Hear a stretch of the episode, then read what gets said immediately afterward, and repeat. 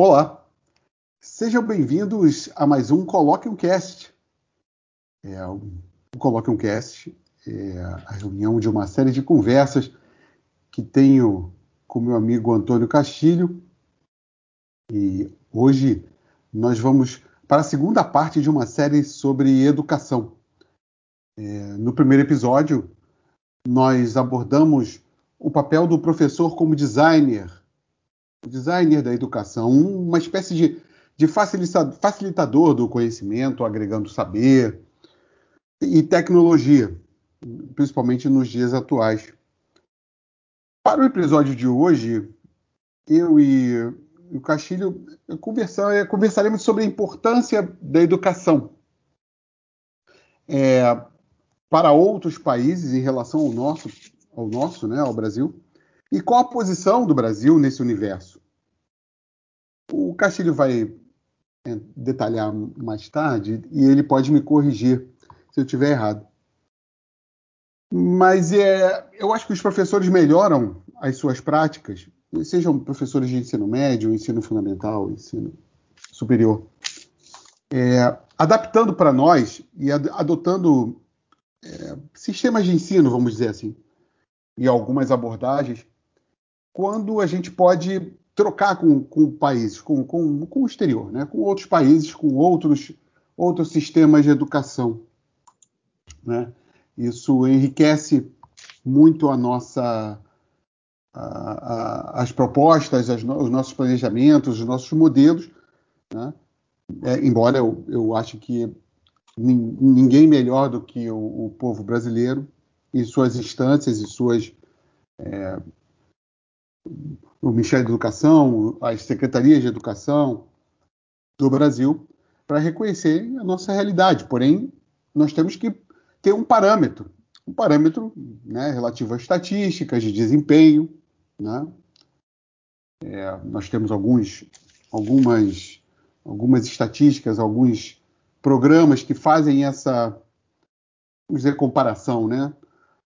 É, a gente, enfim, um, um, um, um, grande número de projetos, principalmente relacionados, eu acho, né, Castilho, viu? você me, me corrija aí, com a Unesco e com os respectivos ministérios de educação em cada país, em vários países, sei lá, que compõem aquilo que é o tema do episódio de hoje, que nós é, pensamos em chamar de educação comparada. Né? Talvez a gente pense no outro título, Castilho, para a gente nomear o episódio, mas eu acho que é isso. Né? Eu acho que né, é a educação em qualquer país né? é percebido de forma diferente pelas pessoas. Às vezes as pessoas é, estão de acordo sobre o, o papel que a, que a, educação deve desempenhar na sociedade e tudo, mas em alguns momentos as opiniões divergem. Né? Os sistemas educativos variam de um país para o outro, de uma região para outra, e até mesmo de um sistema para outro. Né? Conteúdos mudam, mas conhecimentos, métodos de ensino, é, estruturas administrativas, enfim. Né? A gente estudar essas mudanças, o que, o que muda e o que deve ficar, é um dos aspectos, eu acho, do que a gente entende, do que eu entendo. Eu acho que como educação comparada, o Castilho pode desmontar totalmente a minha teoria apresentada até agora, e para isso eu passo a palavra para ele, meu caro amigo. Como vai, Castilho? Olá, Marcelo, boa noite, boa noite, é, amigas e amigos do Coloca no Cast. É, é mais um desafio é, enfrentado falar sobre um, um tema é, de uma envergadura imensa, porque todos nós estamos submetidos, a exemplo do que nós já comentamos no primeiro episódio, a educação. Né?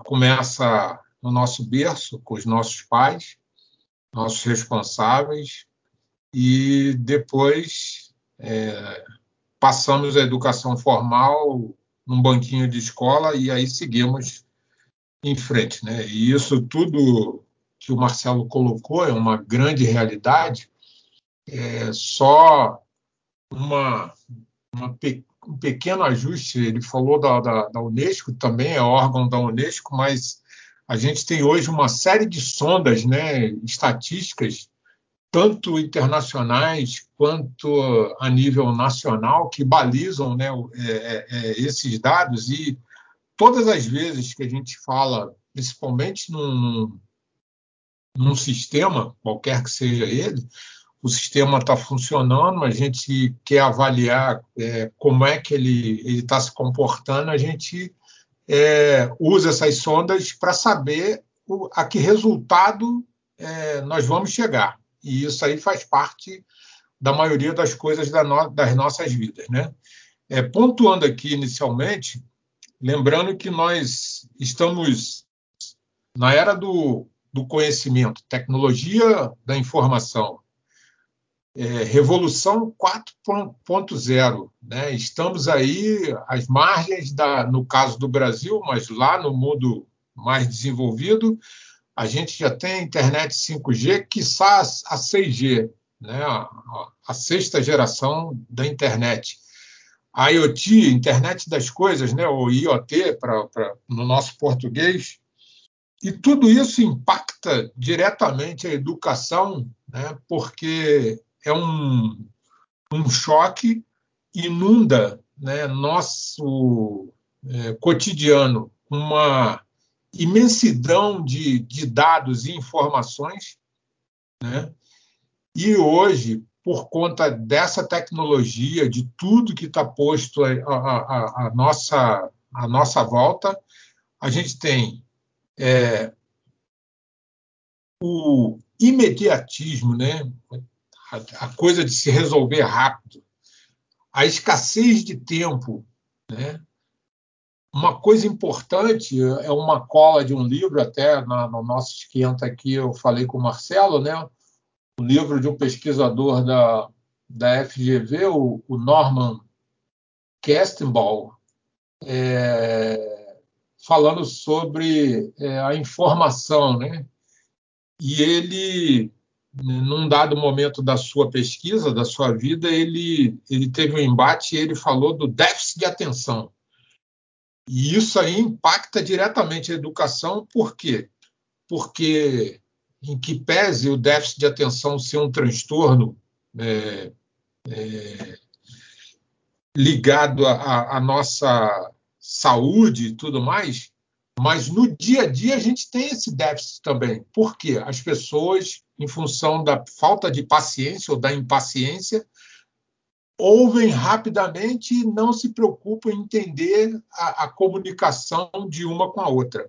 E isso daí causa um, um grande é, é, transtorno. E a gente está falando de educação, imaginem isso dentro da sala de aula. Né?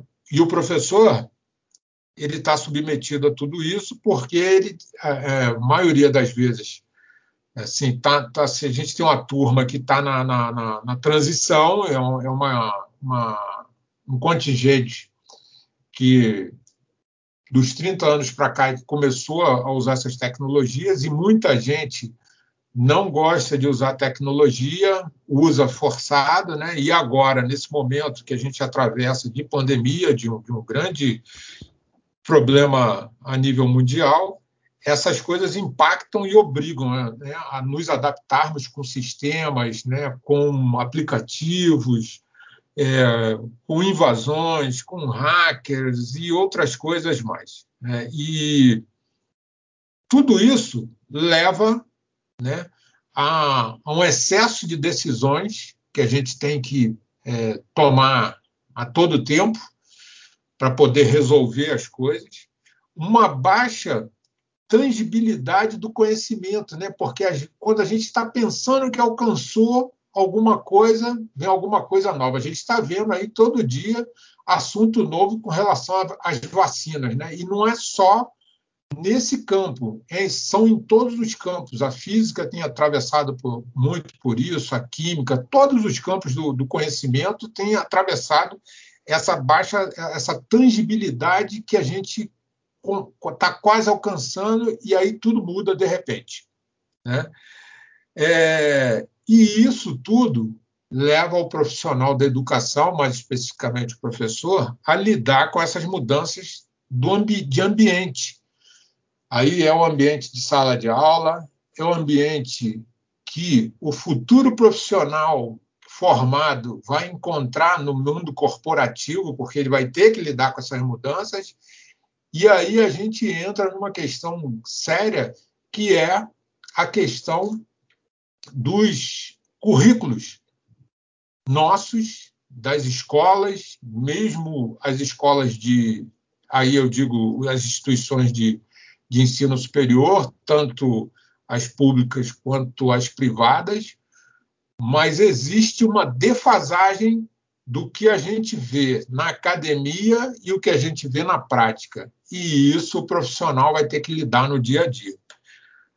É, então, essas, essas diferenças é, exigem tanto do docente, do professor, quanto do discente, do aluno, uma capacidade é, reativa de se adaptar e de se adequar a essas mudanças. Né? É, a gente tem que é, entender e priorizar, porque a quantidade de informações é muito grande. É, a gente tem que ter uma capacidade de concisão imensa para poder é, conseguir é, aglutinar essa quantidade de dados e transformar isso em informação e depois disso em conhecimento para transmitir aos nossos alunos um, e isso tudo com a simplicidade que a vida exige no dia a dia. É, a gente aprende durante a vida, né? A clareza, a precisão e a concisão para a gente poder é, se poder se exprimir, poder ser prático, né? Ganhar tempo, né? Hoje no mundo moderno isso é muito importante, né? E aí a gente começa com essa máxima, né? Colocando essa essa essa pontuação aí que com base em tudo que o Marcelo falou, que é um desafio para quem está na cátedra. E hoje a gente vai falar especialmente da educação básica, ensino fundamental e ensino médio. Marcelo. Né, Castilho, a gente, a gente já conversou sobre isso, mas um, um dos lugares que nos colocam, né, sempre que, que falam é, sobre um, um, sistema de educação de sucesso, né? A gente, né, nós nos comparamos lá com, com a revolução educacional lá dos tigres asiáticos na década de final da década de 70 e década de 80 do século passado, né? E o que a educação fez pela Coreia do Sul, né? Hoje o Vietnã como como um expoente de destaque, na, na Ásia, né? como, como a economia está se deslocando para aquele, né, para aquele continente. Mas para nós, né, América Latina, você falou aí sobre, sobre déficit de atenção e tal. Aí me lembrei da nossa realidade aqui, né? América Latina e África, por exemplo. Nós temos alguns, algumas semelhanças, alguns obstáculos no sistema de ensino. Eu acho que, que bem parecidos. Primeiro, qualidade do ensino. Né? Ah, podemos dizer que melhorou comparado ao século XX, em algum momento. Né? A educação se tornou mais acessível. Ah, podemos. Mas a qualidade do ensino é discutível, pelo menos. Né? Nós temos uma, uma educação voltada para o mercado de trabalho e é, deixando de lado a inovação, mas isso é uma outra questão que a gente pode jogar para frente. Depois, a diferença de nível de educação entre as pessoas pobres e ricas. Pô, isso é grande, é muito grande e não para. Ela continua aumentando em vários países desses dois continentes, tanto a América Latina quanto a África. Né? E o ensino superior, né, não, é, não, é, não é hoje o, o nosso tema, mas que, que também tem problemas. Enfim, os desafios são muito grandes e quando a gente parte para essa comparação, eu acho isso, a gente tem que primeiro olhar, que, é perceber que nós temos grandes obstáculos que não foram vencidos. E é aí que você disse, né? Ao mesmo tempo, temos que trocar o pneu com o carro andando. As tecnologias chegaram, né? Enquanto o ensino superior, aqui eu fugindo do assunto de novo, mas enquanto no ensino superior você está querendo, está é, tá pensando em abrir mais faculdades de direito, por exemplo, né? no, no mundo né? é, já, vamos dizer assim, lotado de advogados, você deixa é, a, a, inovação de fora. E aí o que, que acontece? Aí você tem as plataformas das redes sociais, e eu vou falar aqui YouTube, por exemplo, que vai tomando lugar desse ensino superior. A garotada está aprendendo, né, pagando ali um, uma mensalidadezinha de R$ reais e aprendendo pelo YouTube. Enfim, aqui divaguei para o ensino, ensino superior. Mas, enfim, os desafios são para o ensino fundamental e, e, e, o nível médio da mesma forma. Eu acho que é isso, são os três, os três grandes obstáculos. Qualidade do ensino, diferença de nível educacional entre pobres e ricos, né? E, é, e o acesso ao nível superior, eu acho que é equivocado. Pois é, Marcelo, e é, nossos ouvintes é, realmente é, são as três questões máximas que a gente enfrenta. E nessa questão, principalmente, nesse tópico relativo à, à diferença né, em função da, da, de ricos e pobres, a gente encontra isso até regionalmente, num país com as dimensões continentais do Brasil. É, em que pese nós termos é, regiões também ainda anecumênicas, ou seja, de difícil ocupação né, por parte é, do homem, é o caso de muitos locais da Amazônia, que agora, principalmente, a gente está vendo a inundação por conta da cheia dos rios, né? a gente está vendo tudo isso, a, questão do Pantanal, é, mas nessas nessas diversas regiões que o Brasil tem, né, região norte, nordeste, centro-oeste, é, sul, sudeste, é, a gente vê essa diferença na educação. E eu pensava nisso, Marcelo puxou isso agora, foi até interessante, eu pensava, penso nisso sempre, por conta das particularidades das questões de como você tem um sistema num país com as nossas dimensões e tentar é, equalizar esse conhecimento para atingir um nível é, satisfatório. É, vejam, a gente estava comentando aí sobre essas questões, né? falamos aí, Marcelo acabou de falar sobre os tigres asiáticos, só para a gente ter uma ideia, é, isso aí vai estar no nosso é, lá no nosso blog muito em breve, a nossa condição de escolaridade, né, comparada, por exemplo, com a Coreia, em termos de, de nota nesse quesito de escolaridade, a gente está é, em torno de 7,6 na nossa pontuação. A pontuação do Canadá, 7,9, que é um país, a Coreia é um país pequeno, se assemelha a um estado nosso aqui, possivelmente é, maior ali do que Espírito Santo e, e Espírito Santo e, e, Rio de Janeiro, né?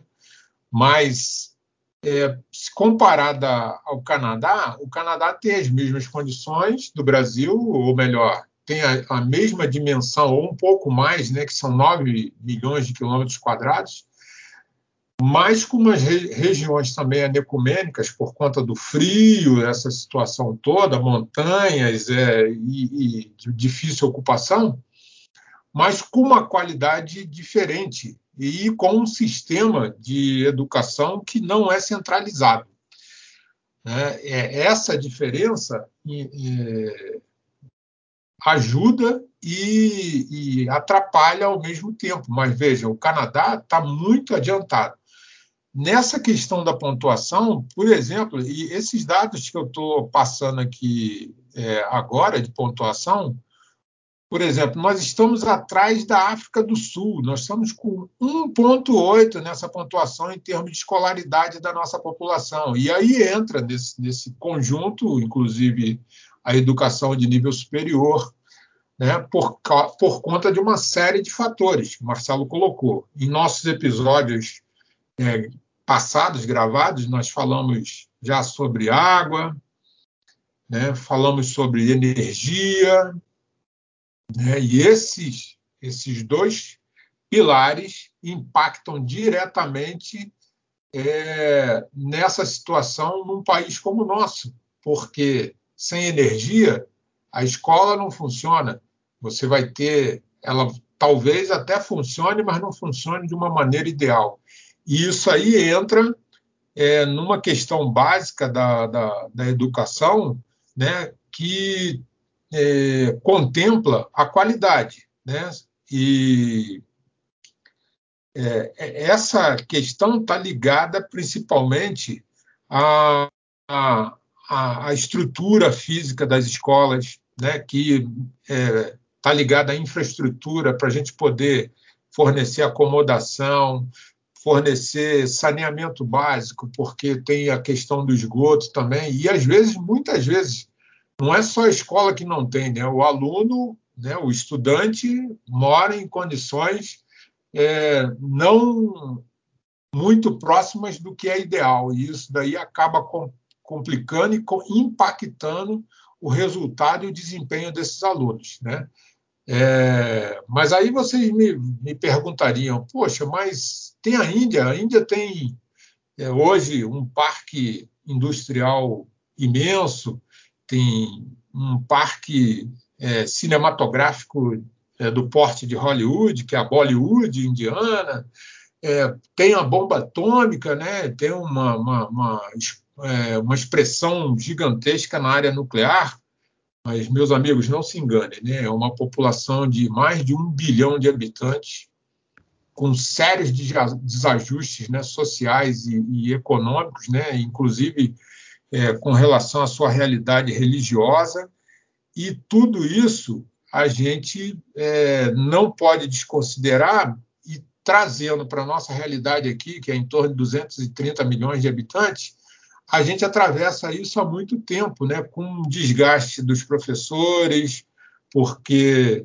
é, a qualidade da formação não é a, a, a melhor possível, os alunos tem uma série de dificuldades, porque a gente comentou aqui, nós estamos na revolução é, 4.0, na internet 5G e tudo mais, mas muitos de nossos alunos não têm um tênis para poder chegar à escola, um calçado digno para poder chegar à escola. E essa, essa realidade, né, em que pese é, na, na base legal a gente ter uma estruturação muito boa, né, porque isso tudo veio é, principalmente a partir de 1996, com a Lei de Diretrizes e Bases da Educação, a Lei 9394, né, que promoveu assim, alterações na gestão da educação, no financiamento, que é através do Fundeb, que todo mundo ouve falar, é, o programa de avaliação educacional, que aí tem o SAEB, que é, avalia o ensino básico, e tem o, o Enem, né, que a, ajuda a fechar no ensino médio. É, e não é tema, o Marcelo já citou, não é tema nosso aqui ainda, né, o, o ensino superior, mas a gente tem o ENAD também, que avalia é, o ensino superior. Né? Aí entra, e, e também nessa base legal, a, as políticas de formação de professores. Né? Isso tudo foi visando proporcionar um ganho na qualidade da educação. essa qualidade né, de educação foi é, muito, ainda é muito perseguida porque a gente tem um plano nacional de educação, aí se criou as diretrizes e bases, diretrizes curriculares nacionais, para o, o, ensino médio, parâmetros curriculares nacionais para o ensino fundamental, e tudo isso balizado, né? São 20 metas que tem o Plano Nacional de Educação. A gente, nessa, entre essas metas aí, uma delas é chegar na, em 2021 com 100% é, dos alunos do ensino básico na escola, a gente consegue isso, colocar todo mundo dentro da escola, isso aí aparece nas estatísticas, só que tem que a qualidade da educação não, não é traduzida nessa presença massiva nas escolas. Não é, é novidade, né? a mídia sempre retrata isso. Nós estamos passando até por um momento interessante. Em São Paulo, são no momento agora são, são mais de 1.500 vagas abertas na área de tecnologia, tecnologia da informação para estágio, e não se tem candidatos à altura com a formação necessária para ocupar essas vagas. Veja, o Distrito Federal, em segundo lugar, pesquisa recente aberta, em torno de 800, 900 vagas abertas, também é a mesma coisa. As pessoas não têm a capacitação necessária, vão, se apresentam, mas fazem o teste e não conseguem alcançar os índices necessários, os índices mínimos necessários para ocupar essas vagas. Então, é, é, é, a organização do sistema educacional, a gente está ligado à localização e à dependência administrativa das unidades das, das escolas. A gente tem escola no Brasil, tipo Maranhão, isso aí já passou na mídia, que o aluno está assistindo aula de guarda-chuva dentro da sala de aula.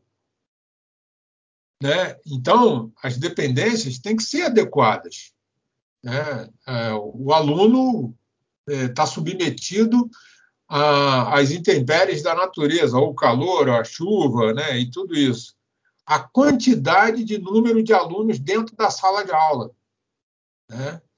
Marcelo colocou a diferença é, do, do rico e do pobre, ou do mais favorecido para o menos favorecido. Essa questão é, é, assim, é séria, é complexa, por quê?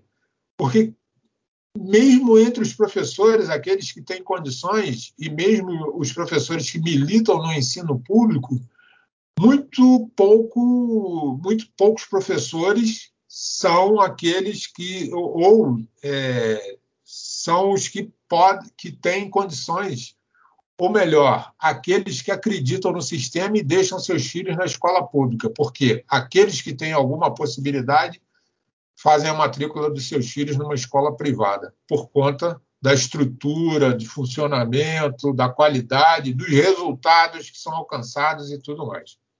Né?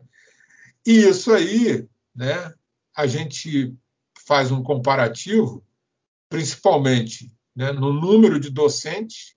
Né, a gente pode pegar aí, é, e isso aí cansa de se ouvir na mídia, né, o número de professores nas escolas públicas que estão com é, licença nesse instante por conta das diversas dificuldades que eles têm dentro da cátedra, dentro da sala de aula, né? O valor das mensalidades no caso das escolas privadas, né? Aquelas escolas que têm mais condições, que pode, podem proporcionar um salário mais alto, geralmente têm um nível melhor. E isso, de maneira geral, tanto no serviço público quanto no serviço no, no, no meio privado, o salário médio dos professores. Né?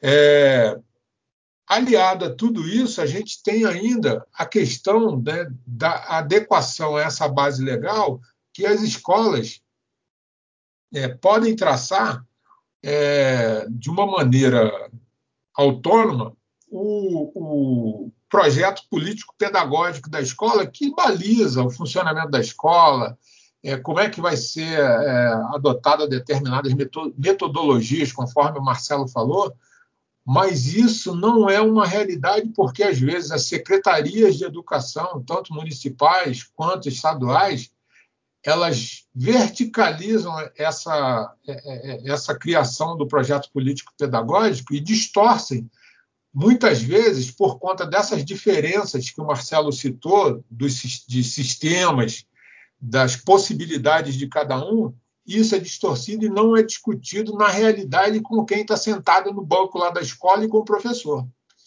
E isso aí impacta no resultado. O resultado é, de êxito que a gente sempre deseja dos nossos estudantes. É, e nessa entrada pontual minha, né, em que pese aí a ampliação da obrigatoriedade da educação básica, né, infantil, fundamental e ensino médio, que foi proposto pela Lei de Diretrizes e Bases, a Lei 9394 de 96, é, obrigando né, a, a, responsabilização do Estado pela educação pública, isso daí não se reverteu em qualidade.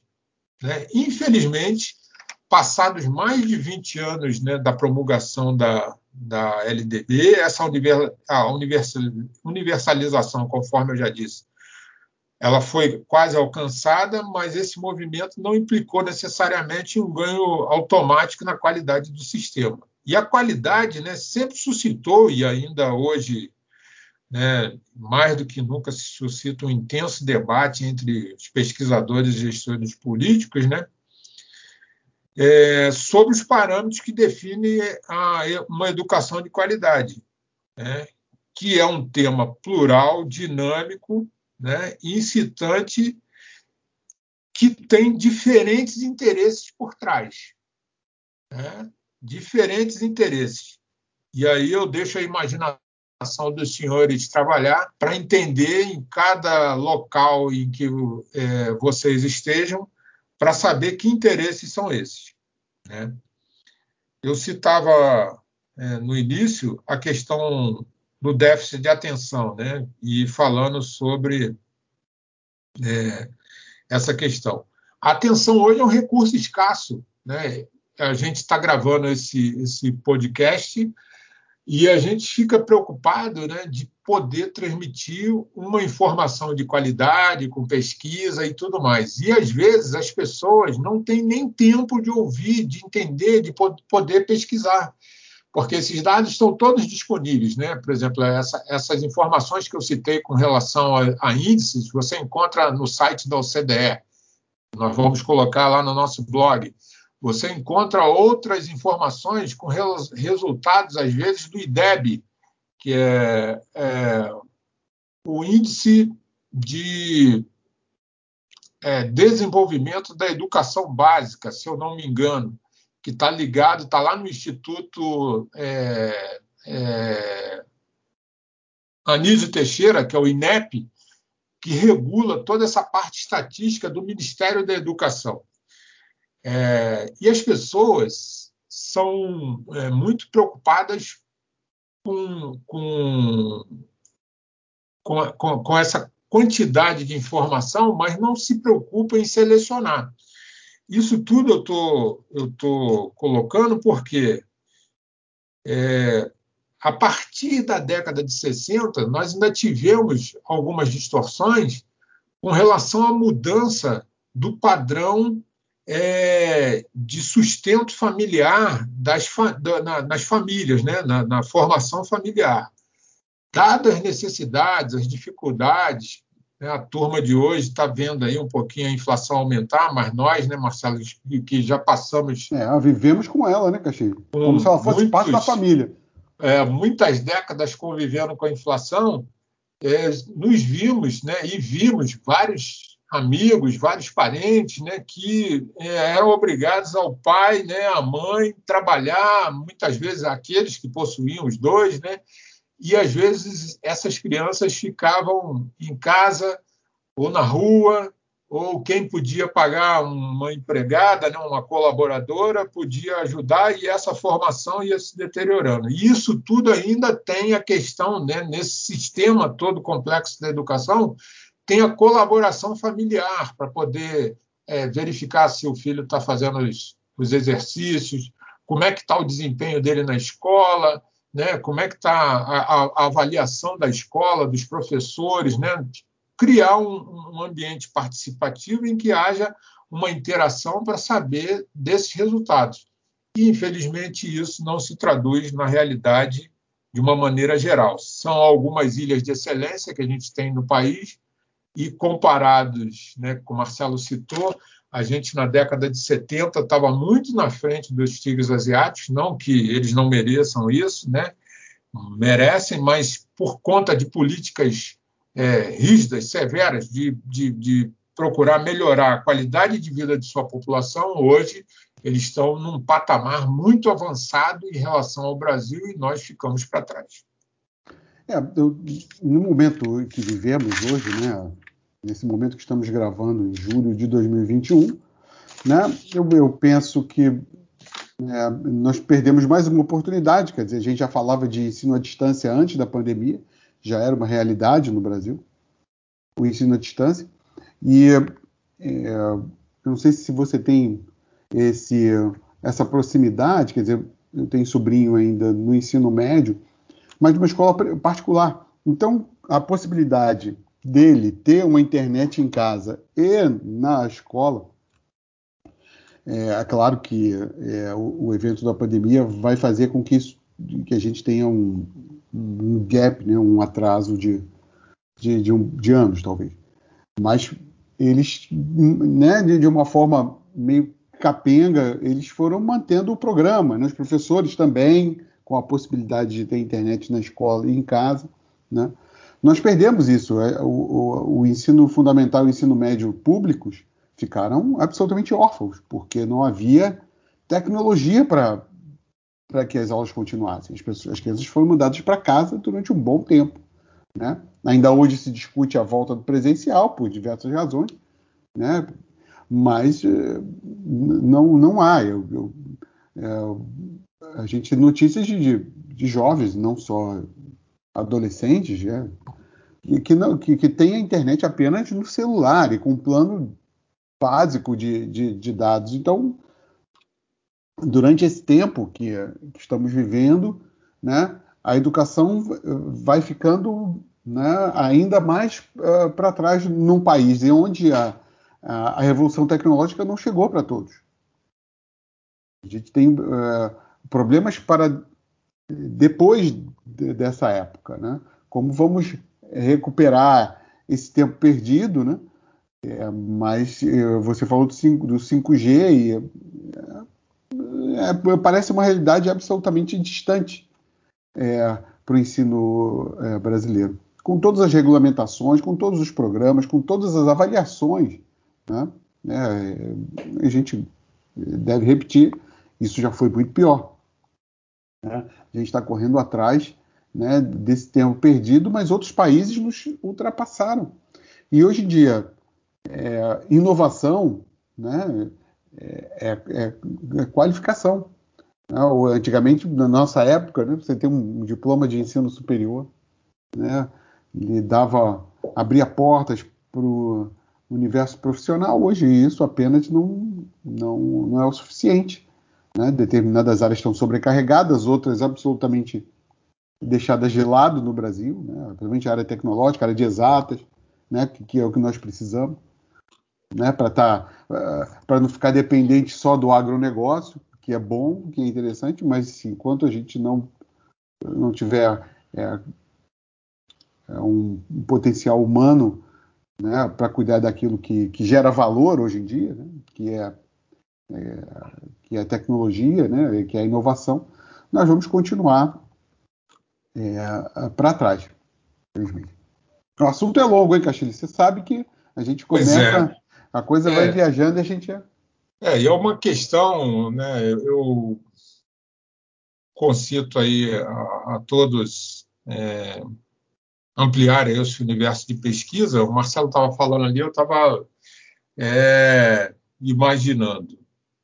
É, na década de 50, né, no, no pós-imediato é, a Segunda Guerra a Segunda Guerra Mundial, é, a corrida armamentista, a Guerra Fria, polarização, né, Estados Unidos, União Soviética, antiga União Soviética, muitos possivelmente que estejam nos ouvindo aí vão achar é, engraçado, né? Porque hoje a gente só tem a Rússia, mas o, a União Soviética conseguiu lançar é, o, o, primeiro homem ao espaço, Yuri Gagarin, e nessa corrida, corrida espacial, os Estados Unidos, para poder é, alavancar esse progresso tecnológico, é, fez uma revolução na sua educação, né, com o, o, alguns programas, né, o Harvard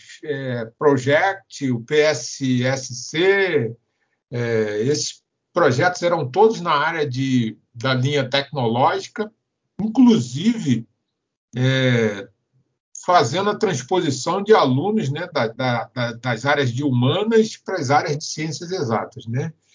É, em que pesem aí todo o conhecimento que a gente tem, e, e é importante né, todo o conhecimento, aqui não vai nenhum é, demérito a qualquer área que seja, mas o avanço tecnológico, mesmo na, na agricultura, para a gente não ficar dependente de, de tecnologia externa, é preciso que a gente tenha essa formação aqui. E isso começa lá no ensino básico. Quando a gente dá qualidade, quando a gente dá formação sólida né, no ensino fundamental e ensino médio, porque hoje nós atravessamos uma, uma realidade no Brasil crítica que muito poucos dos nossos alunos, é claro que a gente vê aí expoentes jovens, hoje mesmo eu vi um garoto, eu, eu não me recordo se é aqui no Brasil, que ele já pensa em aumentar, o garoto tem na faixa aí dos 10, 12 anos, ele já pensa em aumentar a longevidade do ser humano. É, a, a cabeça dele está pensando nisso daí. Aí você vê que legal, né? O garoto está pensando nisso daí. Mas essa, que nem o Marcelo falou, essa não é a nossa realidade. Muitos de nossos é, alunos aqui estão agora é, quebrando um coquinho de babaçu lá no, no Maranhão para poder queimar, né, usar o coco para fazer óleo, extrair o óleo do, do, do, da sua da polpa e queimar a casca para gerar é, calor, para gerar energia, alguma coisa desse tipo.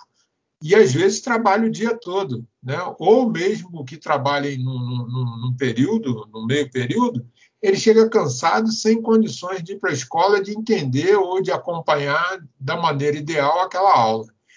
Então, toda essa realidade, toda essa, essa dinâmica, é, eu creio que a gente ainda passe um longo tempo até chegar num, num, padrão ideal em que a gente consiga fazer uma formação de qualidade do nosso aluno lá do ensino médio, né? E isso tudo dado as nossas gigantescas diferenças regionais, né? É, eu fico lembrando agora, né, nas imagens que a gente vê é, o, o, Rio Solimões, né, no Alto Solimões, que é, é o rio acima de, de o, o, Rio Amazonas acima de Manaus, ele subir 6, 7 metros acima da sua calha, inunda tudo. Você perde gado, perde sua plantação, né, sua sustentabilidade, e entra mais ainda esse fator que o Marcelo acabou de colocar, que é por exemplo, hoje você tem um meio de comunicação que, para quem está num grande centro, é tudo facilidade, é tudo facilitado, que é a internet. Né?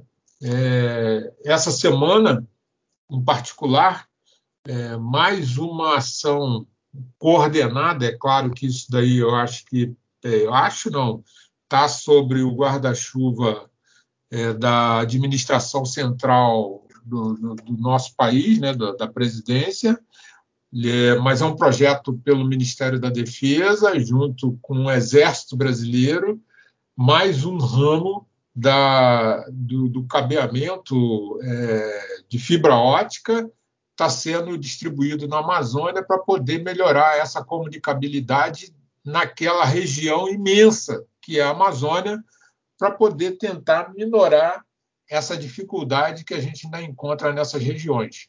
Né? É claro que é, é, a gente sabe das dimensões, mas isso leva tempo, é custo de material, é, é pessoal especializado, e entra uma série de outros fatores é, aos quais a gente não, não, não cabe no momento nós discutirmos, que interferem no resultado imediato para sucesso desses projetos. Meus é, caros ouvintes, é, meu amigo Castilho, parece que teremos mais um que fazer mais um episódio sobre educação, porque o assunto não tem fim. É, obrigado a todos que estiveram conosco até agora e eu estou aqui já imaginando como será o nosso episódio sobre ensino superior. Eu já tenho muita história para contar, Castilho, meu caro.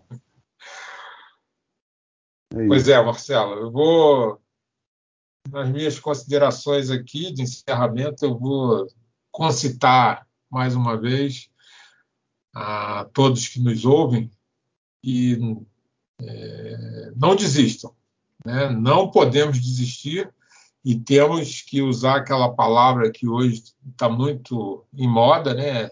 temos que ser resilientes, porque é só através da educação que nós vamos alcançar o conhecimento e poder transformar de uma, de uma maneira vertiginosa a nossa sociedade. Né?